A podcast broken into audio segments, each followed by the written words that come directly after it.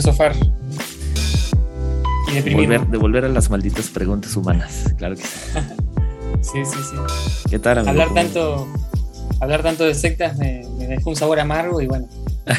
Quiero hablar de un tema lindo como el fin del mundo. ¿no? Claro. Porque qué, qué mejor tema el día de hoy que el fin del mundo. Pero antes del fin del mundo, ¿cómo te fue en el fin de año? bien, bien, no. No terminé tan en pedo como, como otras veces, así que bien. Y comí como un animal. De ¿Vos? Todos, todos, todos comimos como animales en fin de año. Para eso es, ¿no? Igual que Navidad. eh, Sí, queri- ¿Vos cómo queridos amigos, sí, y, y díjole, eh, antes, antes de empezar a entre filosofar y, y hablar del cierre e inicio de año, vamos a darle la bienvenida. Queridos amigues, saludos a todos, ¿cómo están? Bienvenidos a este podcast. Eh, Y bien- bienvenidos de vuelta después de, eh, si no me equivoco, más o menos un mes, un poquito más de no estar presentes, pero eh, las fechas decembrinas también ameritaban eh, un descanso de, de, de tanta secta y de tanto, sí. este, de, de- tanta filosofía y malditas preguntas humanas. Bienvenidos, amigos, a su podcast que los hace reír y llorar. Y nada, este, y sí, diciembre fue un mes de pura, de, de puro tragar, como, como, como, como marranos. Eh, pero sí, este, fue, fue, no sé, no sé qué opines, querido, eh, y más bien aquí la pregunta es cómo, cómo, cómo viste este cierre de año, cómo inicias el 2022, querido Santi. Sí, bueno. eh, hola a todos, a todos. Y como decíamos recién, sí, no, hace un mes que no nos sacamos episodio, pero bueno, lo, lo bueno se hace esperar. y lo peor está por venir. Amén. Amén. No, y bueno, este año, sabes que siempre yo tenía la costumbre de, de escribir algunas metas, viste, muy cliché, pero bueno, como que me ayudaba en mi cabeza a, a tener algunos proyectos para el año y este, por ahora no lo hice. Así que estoy como medio en la nebulosa de, de qué depara el futuro. Obviamente tenemos, voy a seguir estudiando y eso, pero no tengo idea de qué va a pasar este año siento como que este año, eh, como los años anteriores, 2020, 2021, había tanta expectativa y terminaron siendo bastante malardo. Si uno no tiene expectativa, eh, lo- si te pasa algo mínimamente bueno, ya está, sos feliz. Así que hay que tener la expectativa baja, me parece. Sí, qué interesante porque eh, igual hace ya, eh, yo creo que un par de años, como que eh, eh, existe esta tradición de los propósitos de año nuevo, ¿no? Los propósitos sí, de, de, uh, se acaba un año y, y como que te- tenemos esta eh, costumbre, porque en realidad es una costumbre, eh, no escrita además, eh, de que, que diciembre es una especie de cierre de ciclos, ¿no? Terminan los 12 meses del Sí. año, el último mes del calendario. vaya, y, y entonces vienen estas temporadas de cierre de ciclos y algunos con un aire de nostalgia, dependiendo de cómo te haya ido el año, pues eh, vaya, puede ser unas fechas para recomponer el año, pueden ser otras fechas para echarte a llorar por el año, para celebrar el año y demás. Y, y sí que desde hace un par de años yo como que tampoco tengo esta idea de, de hacer propósitos de año nuevo, ¿sabes? Porque de alguna, de alguna manera, eh, como que, no sé, más allá de que si la vida te sorprende o no, porque también creo que es un tanto irresponsable eso, pero quererse plantear como propósitos de año nuevo eh, de cosas a lo mejor tal vez que son del común del día a día, o sea, yo creo que nadie está pensando que el 2022 sea un año donde le vaya a ir mal. O sea, la verdad es que no. Creo que todos, que hay un aire esperanzador en el 2022, eh, pero vaya, eh, hay, hay, que, hay que aprender a tomar estos como aires esperanzadores y... Pero... dale, dale. En la iglesia, viste que siempre, porque yo, a diferencia de otros años, pienso esto, siempre a principio de año o a fin de año como que había una catarata de profecías y declaraciones y, y ahora sí que este año, este año se viene, no sé, la prosperidad financiera, ¿viste? Este es tu año. Claro, este es tu año, siempre es tu año y al final, qué sé yo, los años son ambiguos, ¿no? No son ni buenos ni malos, te pasan cosas buenas, te pasan cosas malas. Y como que además no depende, qué sé yo, esto puede ser fuerte, pero no, no es que depende de una deidad, depende de lo que uno haga y también depende a veces de, tener suerte o no tener suerte, o sea, son muchas cosas. Eh, por ejemplo, yo me había propuesto el año pasado, no sé, rendir seis materias durante el año de la universidad y lo hice porque me tuve que romper el traste estudiando, no porque eh, el destino me, me, ayudó, no. Tuve que yo estudiar, muy meritócrata lo que estoy diciendo, pero, o sea, en realidad uno decide si es un buen año o un mal año. O es muy Daniela Biff lo que estoy diciendo. No, yo, yo, yo, pienso lo mismo. Y más que uno decida, también está de por medio como que las circunstancias, ¿no? Del, de cómo inicia el año. Honestamente, escribí en, en, en, Twitter el, hace poco, creo que fueron dos días, antier, que me sorprende que el, el 2022 inicie con demasiado optimismo. O sea, 2022 pinta, perdón amigos, ya los vamos a deprimir, pero 2022 pinta para ser un año muy difícil en muchos temas. Muy. O sea, tenemos no solamente todavía el segundo año de COVID, o sea, que ya por favor que se acabe esto. Eh, o sea, hay doctores que son muy optimistas al respecto porque Omicron parece ser que si bien es de un alto contagio, parece ser que no es tan eh, mortal como eh, las otras variantes. O sea, hay, hay, hay, hay, un chorro de información. La OMS, por otro lado, pinta así de no, también el Omicron está matando gente. Pues sí, brother, también la diabetes y también el cáncer y también, o sea, em, y a lo mejor suena, suena irresponsable decir esto de mi parte, pero eh, ya se había dicho que entre más pasara el tiempo, entre más gente se vacunara, más gente se enfermara y saliera sin, obviamente, sin, sin la tragedia de la muerte, em, el, el, virus iba a seguir eh, entre mutando y, sacando otras variantes y e iba, o sea, los, los síntomas o su mortalidad, su índice de mortalidad iba a minorar, aunque el contagio podría ser el mismo. Entonces, vaya,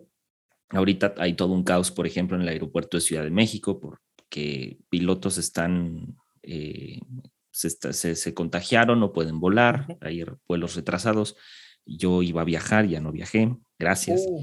Este, no, pero la, verdad es, digo, está, la verdad es mucho mejor. Pero eh, honestamente, eh, pareciera ser como tú dices que como que de pronto 2022 dentro del ámbito que nos dejó traumados desde jóvenes, que es la iglesia cristiana, este, pareciera ser que 2022 pinta para eso, o sea, pinta para ser, este es tu año, es el, el año de la bendición, el año de, eh, la super. se acaba la pandemia. El año que se acaba, alguien, alguien, no recuerdo quién, un pastor, no sé quién. el pelado ese, Corson. Corson sacó, o sea, dijo, 2022 es el año donde termina la pandemia. Jugado. Eh, lo cual se me hace pues una declaración muy aventurada, ¿verdad? Sobre todo como están las cosas ahorita. Y por otro lado, em, curiosamente siempre relacionamos como que todos los años nuevos para una, eh, una reestructuración en, en, nuestros logros financieros, lo cual me parece demasiado materialista en muchas cosas. O sea, digo, qué padre que alguien que nos está escuchando se pudo, no sé, comprar un carro nuevo, una casa nueva este año, qué padre, o con el riesgo que ello implica. Pero me parece un tanto irresponsable y justo lo estaba viendo también en una publicación de, de, alguna iglesia eh, y justo de aquí de la ciudad, este, hablando acerca, ¿no? De, de cómo, cómo, eh, cómo entregarle tu año a Dios, o sea, cómo, cómo iniciar el 2022 con, con unción casi, casi. Y hablaba pues que en tu casa hicieras casi todo un ritual con aceite, ¿no? Eh, digo, no sé si van a agarrar el aceite de la cocina. Ajá, entonces, este, era como que consagra tus cosas, además era como consagra tus cosas, ¿no? Como que consagra tus, tus bienes eh, materiales y, vaya, como, una, como, un, como un ejercicio tal vez de agradecimiento, pues podría ser, pero e, el problema es que siempre está esto de, de que como que el mundo últimamente he pensado que el mundo cristiano gira en dos cosas, el materialismo, o sea, mucho, mucho materialismo, y, y, deja tú ya si tienen o no la razón, o se tiene o no la razón en torno a la idea de Dios, sino también gira alrededor de esta idea de cuida lo mucho o poco que tienes y trata de alcanzar más, porque como decíamos al principio del episodio, el mundo se va a acabar. Entonces luchan entre el tema de la prosperidad, pero también el tema de la, del fin del mundo, que lo que me lleva a, eh, eh porque estamos platicando por WhatsApp respecto de la película de eh, No mires arriba o Don't Look Up con Leonardo DiCaprio y... ¿Qué te pareció la película? Jennifer Lawrence y... ¿Sabes qué? Me llama mucho la atención de la película que bueno, de entrada Meryl Streep hace un papel brutal como eh, presidenta de los Estados Unidos de América. Sigue siendo hermosa Meryl Streep. Sí, sí, totalmente de acuerdo. O sea, eh, pero me llama mucho la atención que en el discurso, sabes, político que ella e-, ella toma la tragedia de pues, un meteorito que mide como 13 kilómetros o no sé cuánto mide, que va a chocar contra la Tierra. Ya les vamos a espolear la película, ni modo. Ya, ya pasó mucho tiempo. Eh, pasa esto y, ella, no sé si recuerdas que está dando, dando un discurso y ella dice algo así como que, y que Jesucristo bendiga a América. América, sí. Obviamente la película es una parodia, amigos, o sea, eh, y, justo es eso, el, eh, la manera en cómo los países occidentales utilizamos la religión, utilizamos el cristianismo en todas sus facetas, catolicismo, lo que quieran, precisamente para eso, para eh, anteponer pues intereses nacionales, intereses eh, de, pues, intereses mediáticos y lo mismo sucede creo yo con, con este tipo de cosas. Andrés Corson, que este es otro ejemplo, utiliza una enfermedad, una pandemia para decretar y declarar algo de manera espiritual, lo que a muchos de nosotros nos pareció muy irresponsable. Entonces, a mí se me hace una obra de arte esa película, de verdad, se hizo muy buena, lloré muy ahí, muy actual. Entonces, no, no, sé qué piensas, amigo. Sí, sí, me gustó, además, unos actorazos, y el de Rulitos, que no me acuerdo el nombre, ahí se me fue el nombre, eh, Jonah Hill, me hace reír mucho, pero eh, muy actual porque además... Eh, lo que da el nombre de la película, No mires arriba, Don't Look Up, era como un movimiento que, lo podemos parodiar mucho con los antivacunas, aunque justamente ayer vi una publicación que decía una, una mina que es antivacuna, recomendaba la película y que justamente el meteorito simbolizaba las vacunas para ella. O sea, al revés. Pero bueno, cada uno, no hay hecho sus interpretaciones. Dicen, cada uno, dicen. Dicen cada uno lo, interpreta como quiere. Pero sí, eh, me pareció muy, muy fuerte. Y, el tema de las vacunas, justamente tuve tantos debates con familiares del tema, como que me tocó bastante de cerca. Eh, pero nada, hoy, por hoy respeto el que decide no vacunarse o el que decide, los que son negacionistas. Lo que me molesta es la conspiración sin argumentos, ¿no? Como hace poco también una persona publicó que los Illuminati. Oh my God. ah, porque el, símbolo de la O. ¿Dónde están? Griego, Amigos de Pues Podcast, deberían estar aquí porque estos son sus temas, no los de nosotros. Es verdad, es verdad. Estamos robando temas. No, pero viste que el, símbolo ese del dólar, del, ojo, significa Omicron, supuestamente, una cosa así medio retorcida. Todo lo ve. Ajá. Que todo lo ve. Y encima esta persona publicó, eh, lo publicó con un meme de los Simpsons. Es cristiana la persona, muy cristiana. Y abajo puso quiero aclarar que estoy totalmente en contra de los Simpsons porque son del diablo. y después siguió con su argumento relacionando los Illuminatis, el diablo, Omicron y la OMS, todo. Oh Entonces, como que no, lo elimino de Facebook porque me da tanta, tanto material y me da gracia también, ¿no? Para este podcast, claro. Sí. Oh, Pero sí. sí, y, también. dale. No, una sola cosa, como que lo podemos relacionar todo esto no solo con la pandemia, sino con que el mundo está eh, de alguna manera colapsando en muchas áreas. Eh, la ecología nos viene a hablar de eso, ¿no? Pero bueno, después lo seguimos. No, 100%. O sea, eh, justo, justo es lo que decía, o sea, 2022, mira, yo, yo creo que independientemente de la gente irresponsable que obviamente no atiende a las medidas de la sana, la sana distancia, el uso de cubrebocas, porque sigue habiendo. Eh, me contaba, por ejemplo, mi papá, mi señor padre, el otro día que uno de, de los, de sus vecinos uno de sus vecinos un día llegó el, el súper, bueno, el supermercado, Walmart, eh, que ahorita te está entregando todo a domicilio. Eh, bueno, no, te puedes ir también a la tienda, pero la gente está pidiendo eh, sus víveres a los supermercados a través de, pues en línea, ¿no?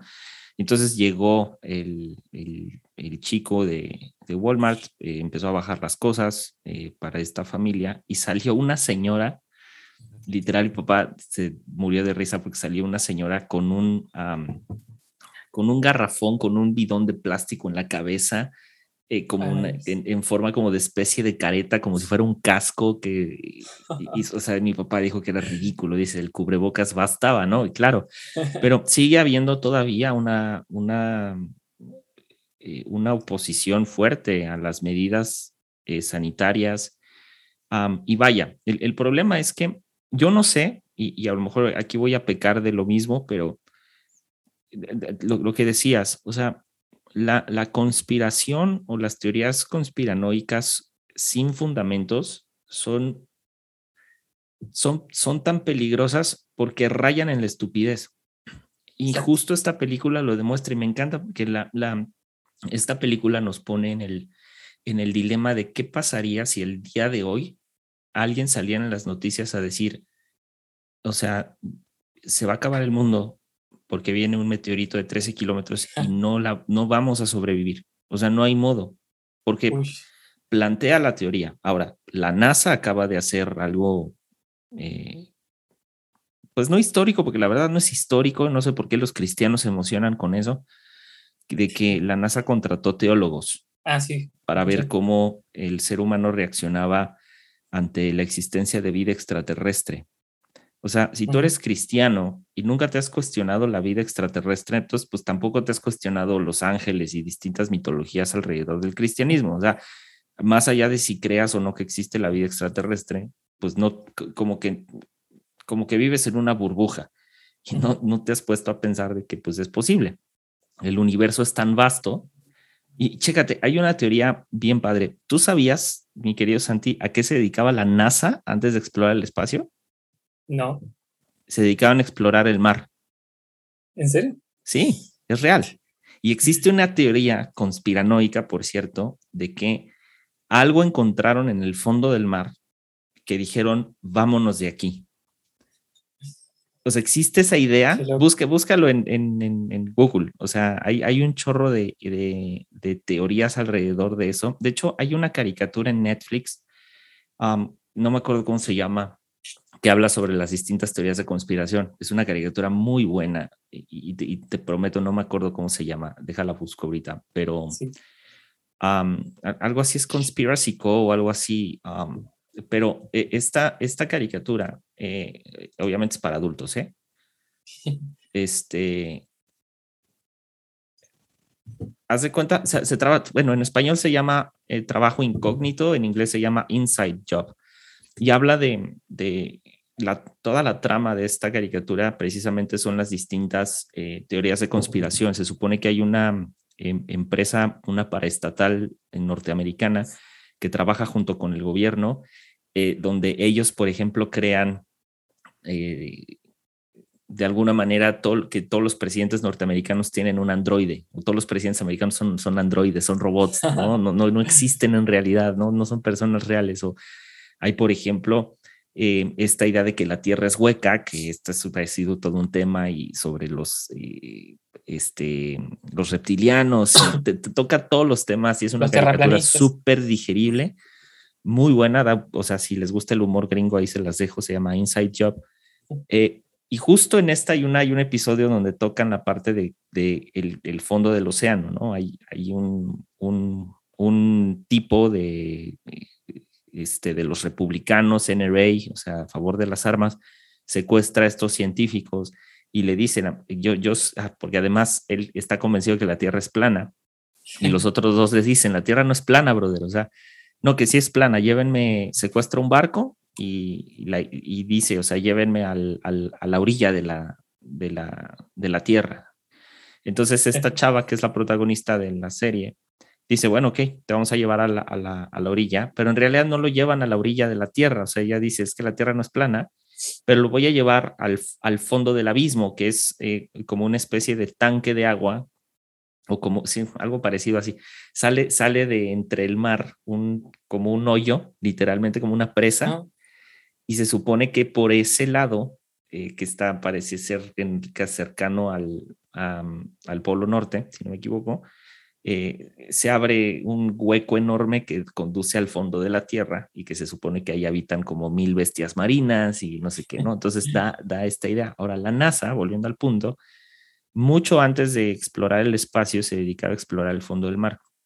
Y hay una teoría de conspiración que dice que la NASA algo encontró en el fondo del mar, que de la nada, porque no hay un dato preciso de cuándo la NASA se empezó a dedicar al espacio, de la nada cambiaron todo el programa y dijeron, ahora vamos a dedicar a explorar el espacio. Y empezó la carrera espacial.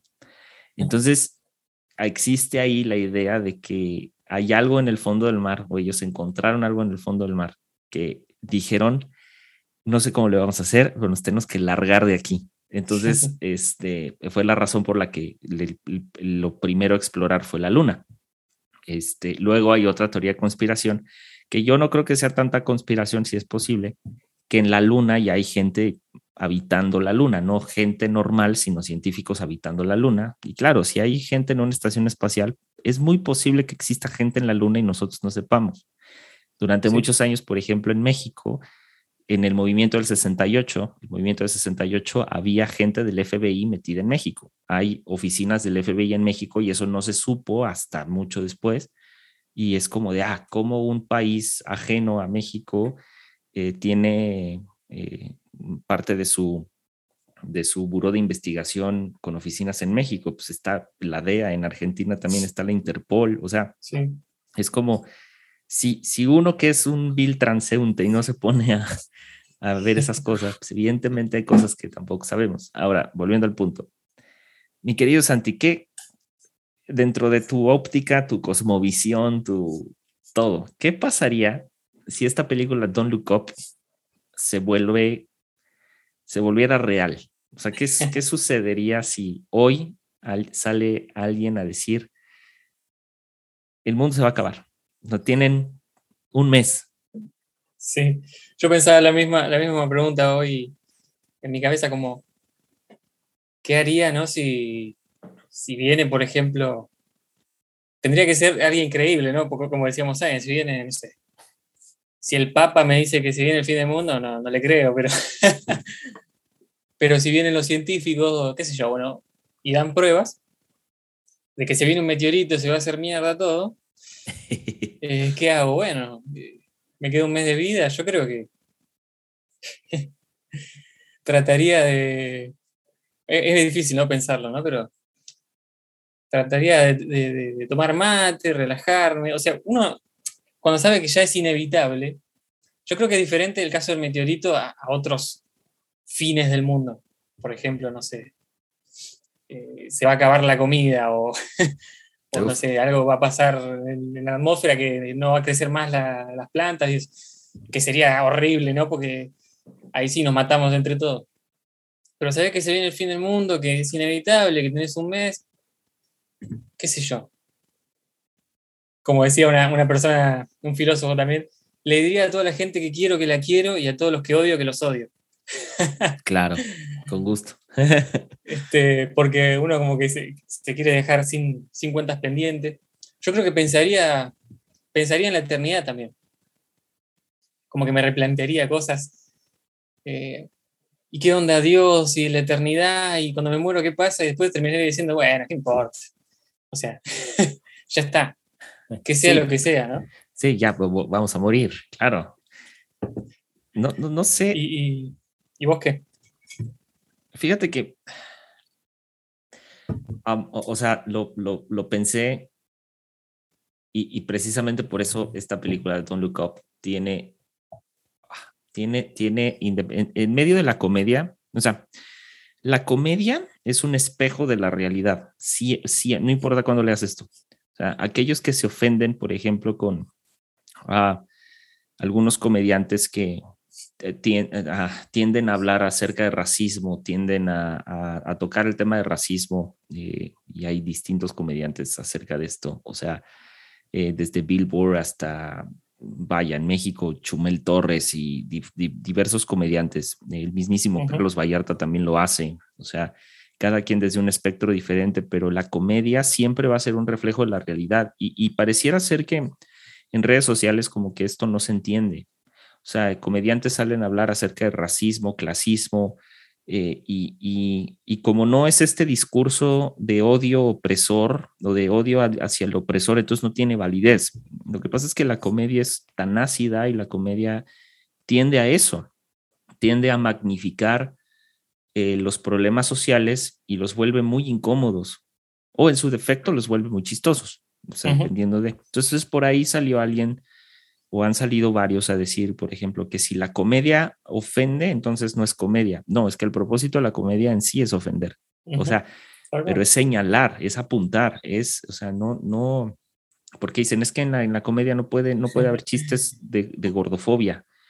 Brother, o sea, el ser obeso es un problema de salud. Claro que podemos hacer chistes acerca de su obesidad, por supuesto que se pueden hacer.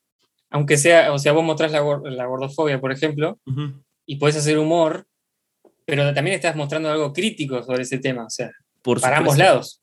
Claro, esa es la idea. O sea, y, para las personas que no han entendido qué es la comedia, dense chance y vean especiales de Netflix de comedia, porque ese es el chiste. Y, justo esta película lo plantea. esta película toca cosas muy serias y la gente como que no se da cuenta. De hecho, toca ciertos temas de racismo, toca los, los, los, eh, este sesgo muy fuerte de el, el, el, cómo el gobierno oculta información, lo cual todos ya sabemos. Twitter está plagado, plagado de personas que exponen a cada rato em, cosas que oculta el gobierno. Las mismas cifras de COVID a nivel mundial, eh, o sea, expertos en la, en la materia han dicho, la, la, cifra que les ponen en televisión o la cifra que les pone el gobierno multiplíquenla o más bien por tres veces. Esos son los números reales, se supone.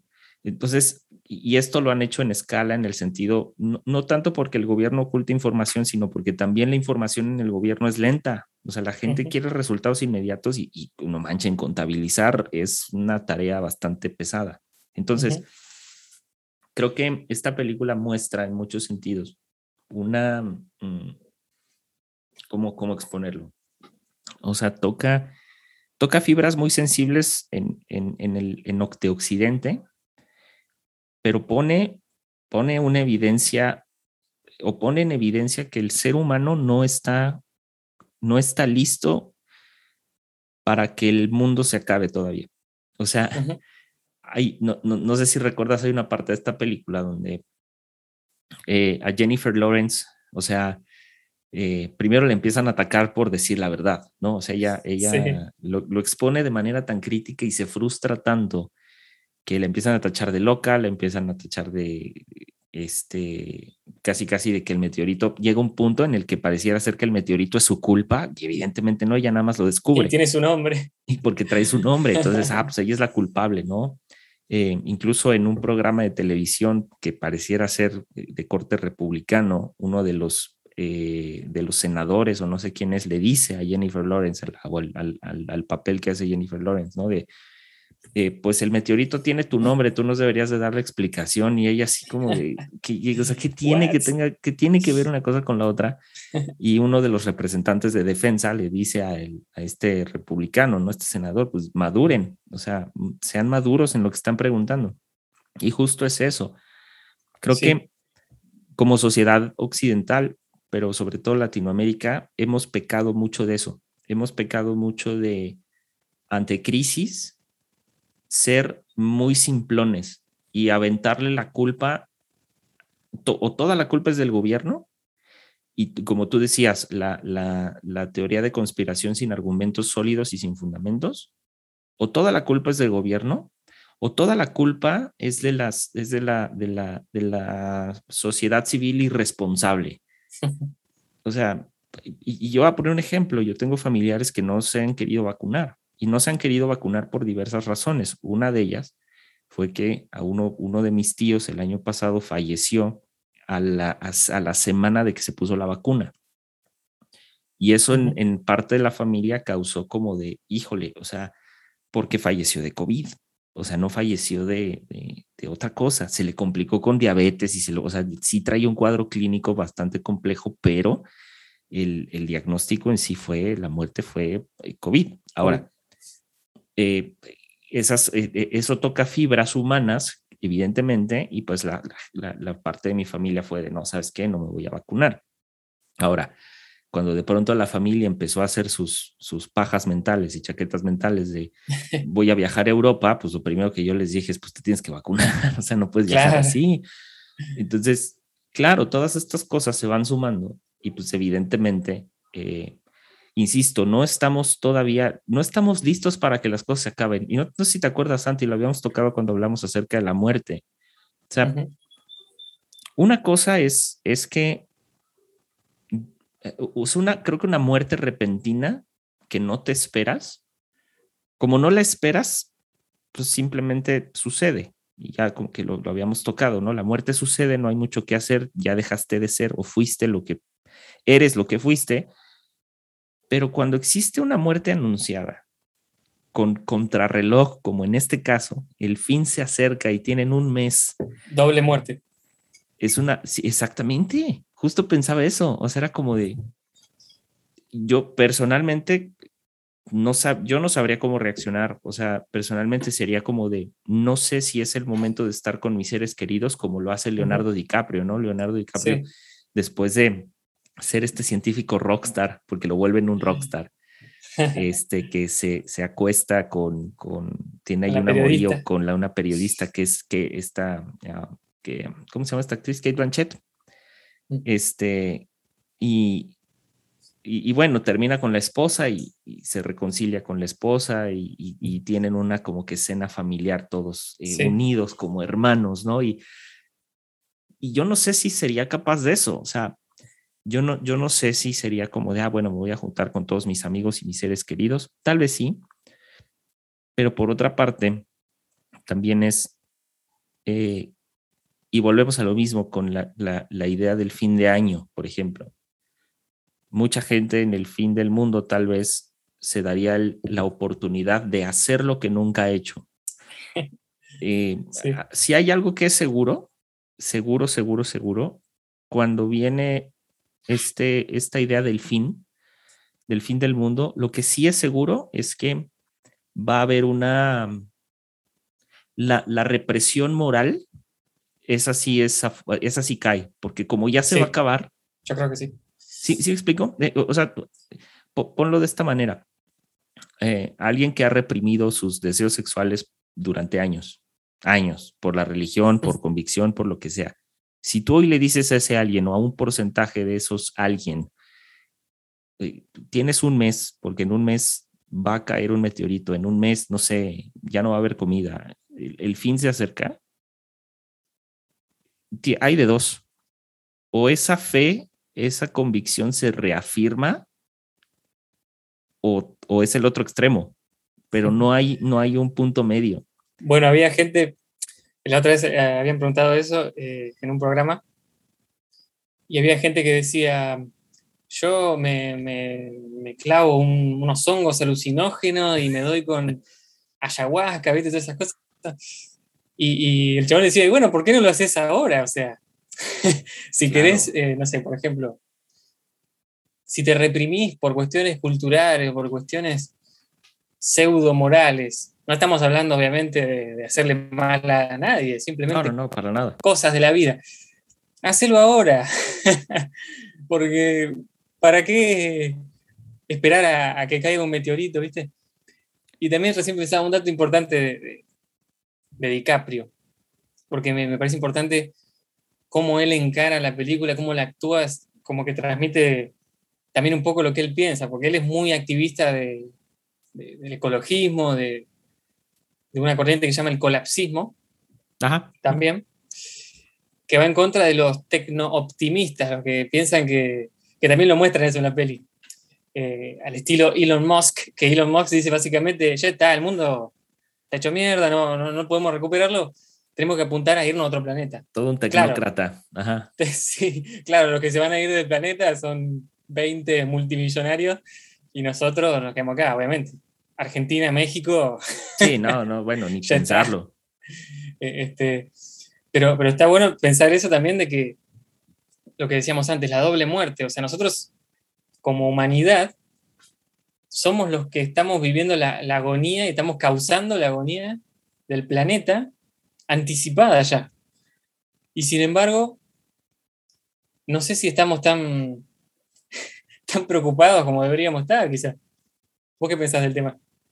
Ah, yo leí hace, hace yo, creo que tiene como unos dos meses, eh, que esta idea del fin del mundo en materia de la naturaleza o sea, en el sentido de la, la, Pachamama va a reaccionar y se va a enojar y todo se va a acabar.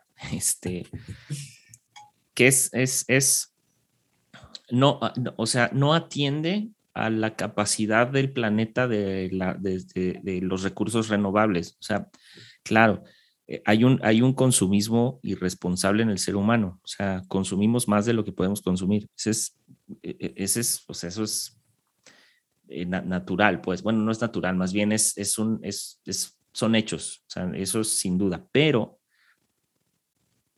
la, naturaleza tiene, lo que está leyendo es que, o sea, para que eso suceda, para que exista una, ya no una, que el mundo no sea sustentable o que el ser humano ya no pueda sostenerse a través de los recursos naturales, tiene que pasar un colapso que no va a pasar. O sea, no hay modo por los índices de mortalidad en el mundo.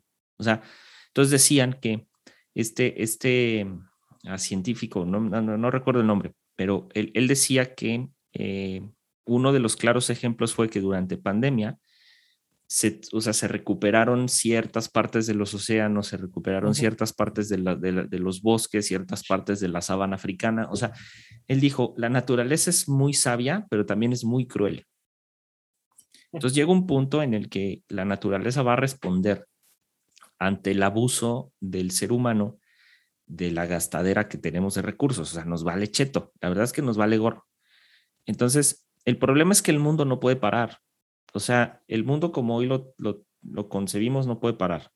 Y mucho a eso, y aquí Leo Lozano, si es que alguna vez escucha esto, y algunos otros que aman a Elon Musk y aman a Jeff Bezos y aman a este, sí, claro, o sea, y, y, más bien los aman por lo que implican, ¿no? Que sus marcas son marcas multimillonarias y son ejemplos, y lo pongo con todas las comillas posibles, ejemplos de genialidad que no lo son.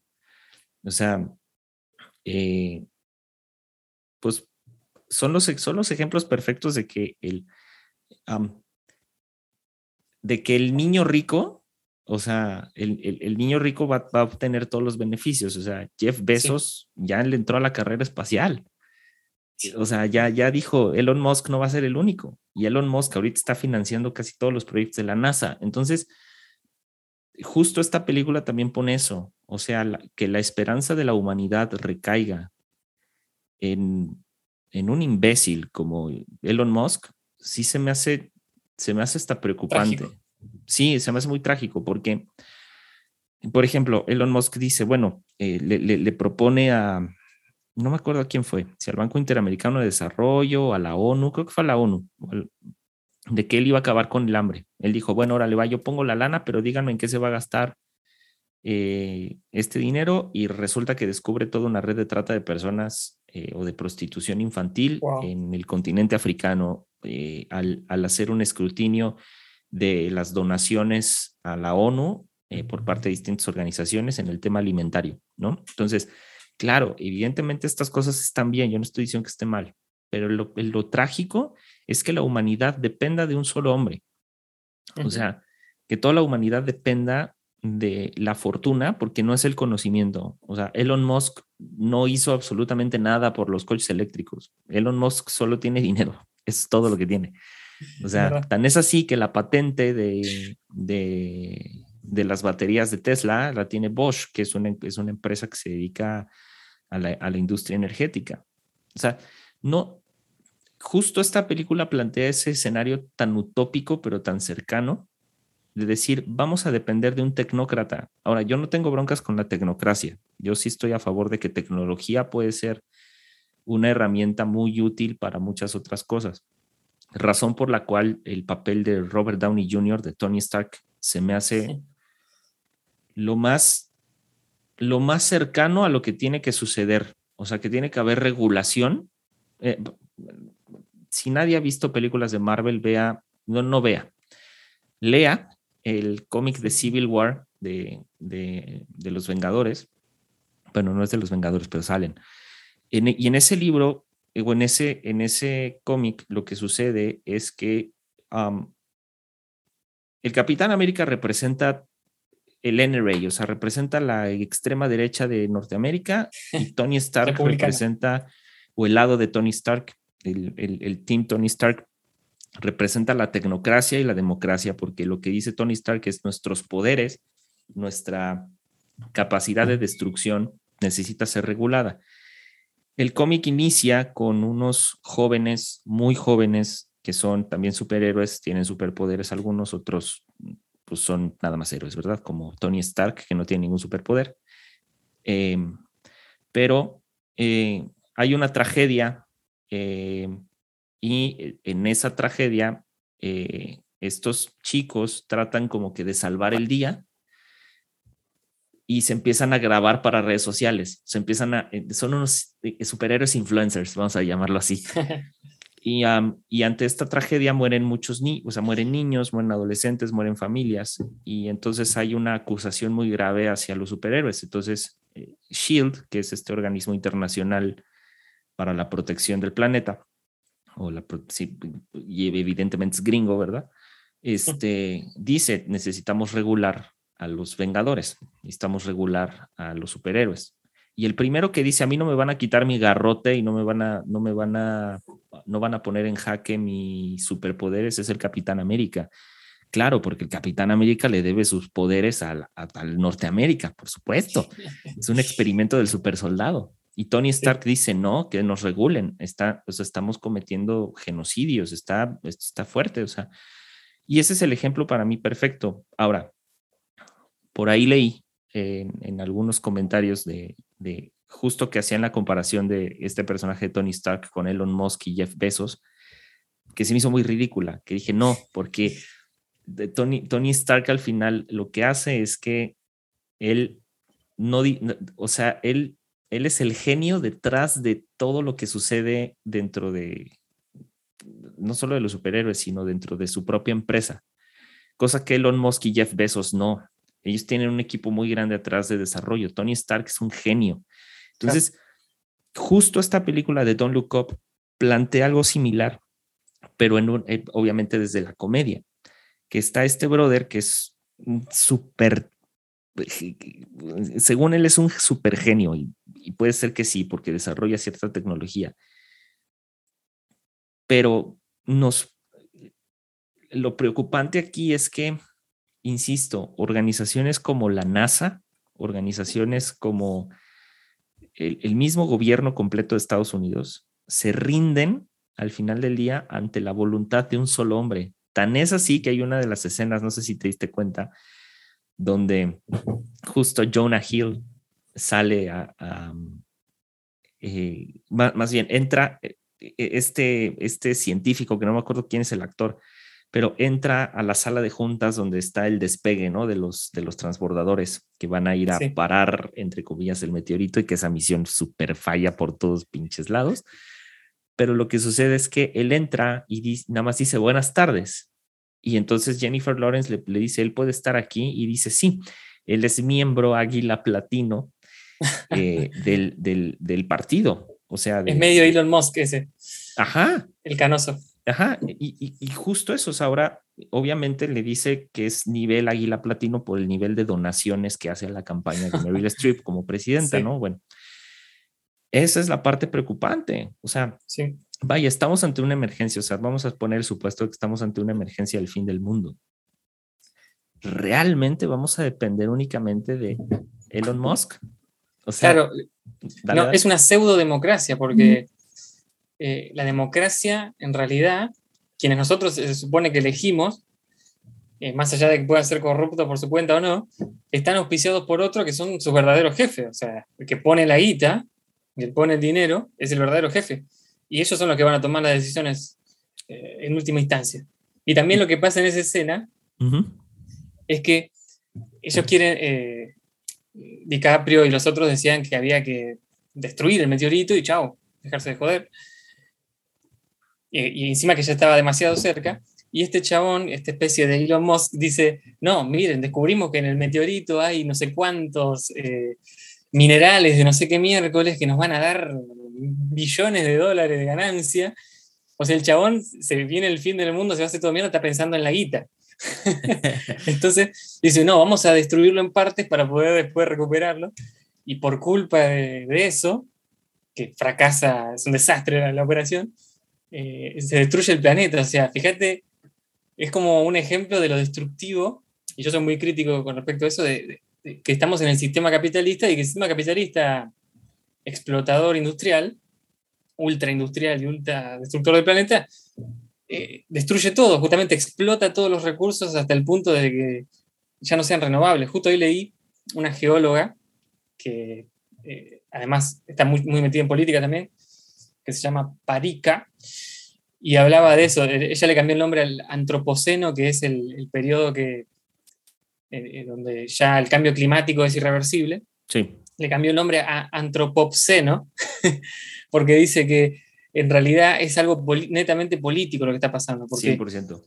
Eh, decía acá, bueno, las máquinas eh, industriales y lo que tiene que ver con los celulares, lo que tiene que ver con toda la tecnología, que nos venden como si fuera algo virtual, algo, algo etéreo, en realidad es, material, es eh, tantalio, platino, o, sea, son todos minerales que se extraen del planeta y que no muy lejanamente se van a acabar. O sea, todo lo que sostiene la industria, la tecnología, todas estas cosas que el Internet, o sea, todo son cosas materiales, no existe la cosa porque a veces pensamos que todo esto es espiritual, es virtual, es como si estuviera en otro plano y es eterno. No, se va a acabar todo y cuando se acabe, ¿qué vamos a hacer? Lo mismo que el petróleo, o sea, todavía no, no supimos eh, hacer la transición de salir del petróleo, que todos sabemos que el petróleo se va a acabar, o sea, ahora, dentro de 100 años, no sé, pero se va a acabar. Sí, pero algún día se va a acabar, evidentemente. igual a ti y a mí no nos toca, pero... no, nosotros no, pero nuestros nietos... Claro. Seguramente, bueno, nosotros ya estamos viviendo igual desde, ya desde la década de 70, el, petróleo cada vez está subiendo más de precio, va variando, ¿no? Pero... 100%. Y, y cada vez el, costo de vida a raíz de eso va aumentando. Pero por hoy el sistema capitalista se sostiene mucho del petróleo y es una de las principales causas de contaminación, además, ¿no?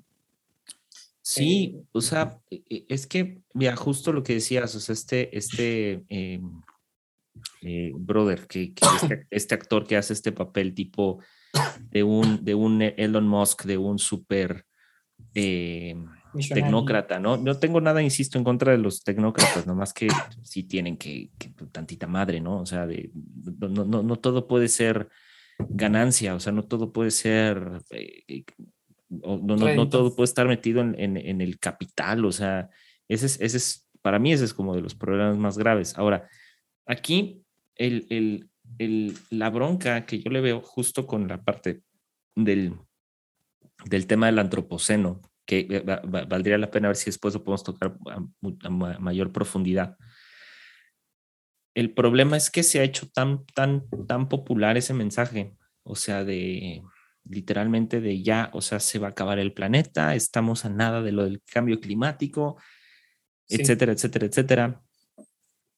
Y, y, y, sí creo que no hay, no estamos tomando en cuenta muchas cosas. O sea, voy a platicar un poquito lo que sucede en México. O sea, México ya hay empresas, entre ellas, por ejemplo, Bimbo, que es la, o sea, literalmente la panadería más grande de Latinoamérica. el grupo Bimbo es enorme. En grupo Bimbo hacen este, las frituras, o sea, las papas fritas que vienen en bolsa de marcas así de Barcel y no sé qué. O sea, hacen hacen tantas cosas.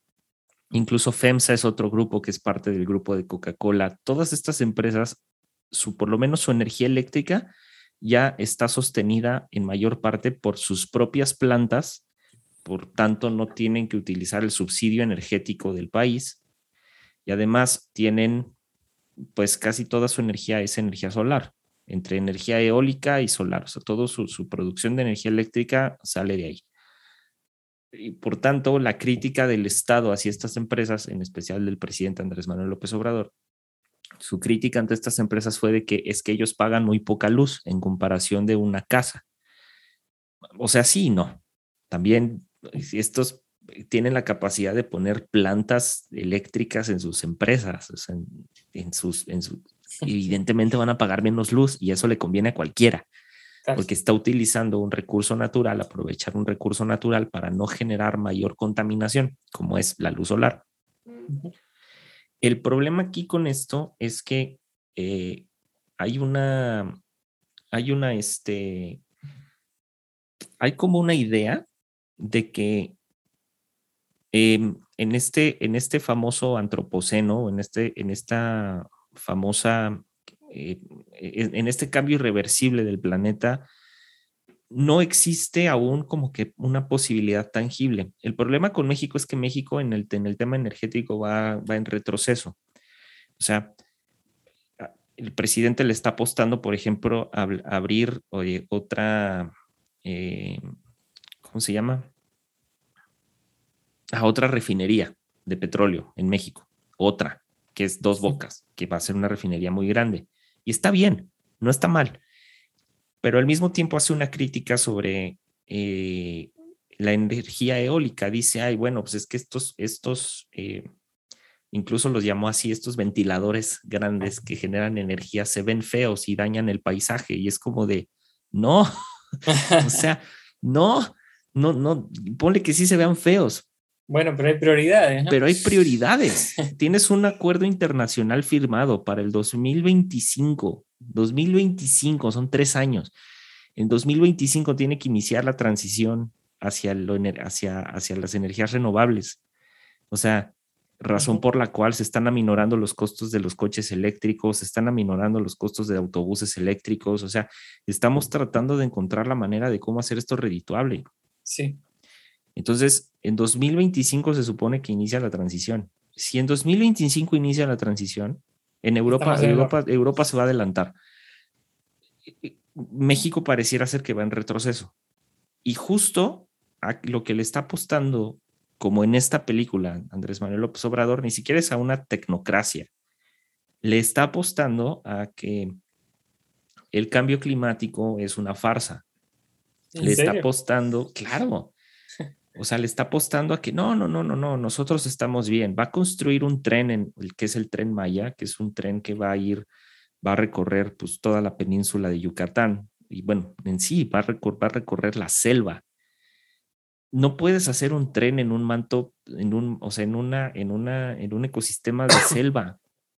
O sea, va a pasar un tren, un tren, dijeras tú, es un tren bala. No, es un tren. O sea, y había, antes de eso había varios proyectos que eran todavía más atractivos. Por ejemplo, México tenía pensado el tren transpeninsular, que era un tren que iba a atravesar de la península de Baja California a la península de Yucatán. O sea, de extremo a extremo, de punta a punta.